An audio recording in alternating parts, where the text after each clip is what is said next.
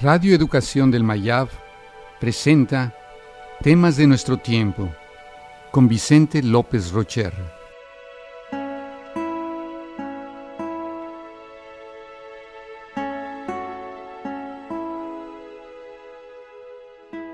Ternura. Los seres humanos somos producto de la ternura, de la caricia y el amor. Somos el efecto del amor entre dos personas. La ternura implica reconocer que somos débiles y frágiles.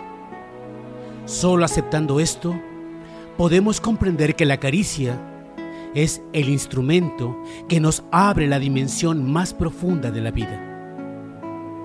Cuando la persona es tierna, reconoce que depende de los demás para poder subsistir. Es aceptar que el conflicto, el dominio y el control del poder no son las formas para construir una comunidad. La ternura es algo que se desea siempre, pero se obtiene poco. La ternura llena de sentido nuestra vida y contribuye a nuestro equilibrio emocional. Darla y recibirla proporciona seguridad y fortalece la personalidad, aumenta la autoestima y nos ayuda a afrontar las dificultades que surgen a lo largo de la vida.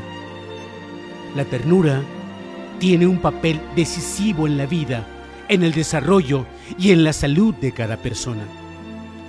Para fortalecerla, necesitamos aprender y poner en práctica ciertos principios básicos sociales, como el conocimiento de la diversidad, la cooperación, el altruismo, la solidaridad y aquellos valores que fomentan la comunicación e integración social. La ternura es una expresión profunda íntima de aceptación de una persona, de sus actos, sentimientos, valores y creaciones. La ternura nos ayuda a descubrir y valorar el verdadero valor de la vida, las personas, la naturaleza y la belleza en las cosas que nos rodean, aunque sean cosas pequeñas, como una flor, un pájaro, un río o una melodía. La ternura es un puente espiritual que nos permite el diálogo y el encuentro con los demás. Es comprender que no se trata de existir, sino de coexistir. No de vivir, sino de convivir. Ella permite la construcción de los lazos que garantizan nuestra subsistencia. Es la materia oscura que aglutina la materia de la que estamos hechos los seres humanos.